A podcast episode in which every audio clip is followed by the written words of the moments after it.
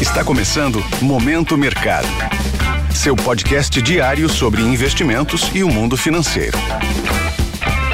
Muito bom dia para você ligado no Momento Mercado. Eu sou a Paloma Galvão e bora para mais um episódio desse podcast que te informa e te atualiza sobre o mercado financeiro. Hoje vou falar sobre o fechamento do dia 30 de agosto, quarta-feira.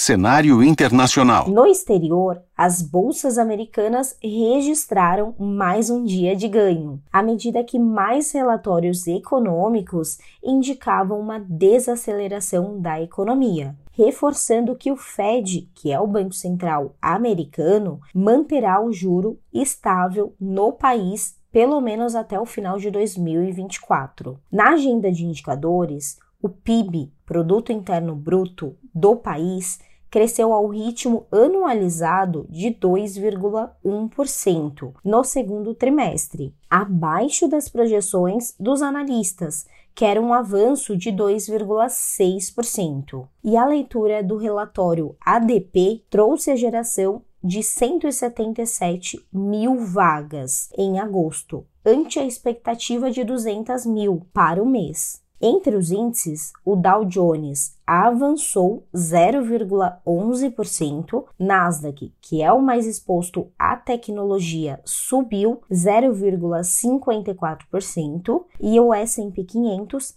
teve alta de 0,38%. Desta forma, as posições compradas, que apostam na alta das bolsas, encerraram no azul. Em relação aos títulos públicos americanos, as taxas, em sua maioria, recuaram, refletindo também a expectativa em relação aos próximos passos do Banco Central norte-americano. No câmbio, o índice DXY, que é o termômetro do comportamento da moeda americana em relação às seis divisas fortes, registrou queda de 0,36%. No petróleo, o câmbio deu apoio aos contratos futuros da commodity, que também foram impulsionados por rumores de que a Arábia Saudita deverá prolongar o corte de fortalecimento do petróleo, após a Chevron anunciar que irá evacuar plataformas no Golfo do México, devido ao furacão Idália. Cenário nacional. Por aqui, a piora do ambiente doméstico em meio à divulgação de dados do resultado primário do governo que vieram piores do que o esperado e que sugerem um rombo maior para 2023, às vésperas da apresentação do projeto de lei orçamentária de 2024, foi visto como um novo fator que dificulta a zeragem do rombo já no ano que vem o que gerou maior aversão ao risco por parte dos investidores. O dólar se firmou em alta moderada no fim da tarde e encerrou o dia cotado aos R$ 4,86, com alta de 0,30%.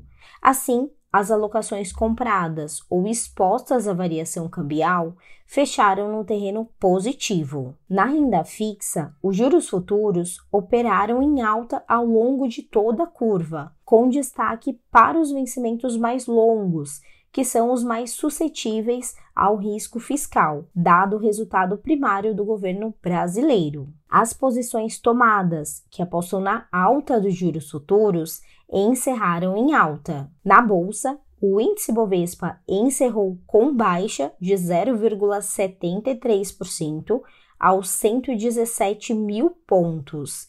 Entre os destaques do dia, as ações de grandes bancos voltaram a pesar sobre o desempenho do índice. Com isso, as alocações compradas, que apostam na alta do índice, foram desfavorecidas pontos de atenção. A agenda local do dia traz a divulgação da Pesquisa Nacional por Amostra de Domicílios, a PENAD, e o projeto de lei orçamentária de 2024 ao Congresso. No exterior, as ações se voltam à leitura do índice de preços de gastos com consumo nos Estados Unidos. Sobre os mercados, agora pela manhã, as bolsas asiáticas fecharam majoritariamente em baixa, com dados da economia chinesa no radar. Na Europa, os índices estão avançando.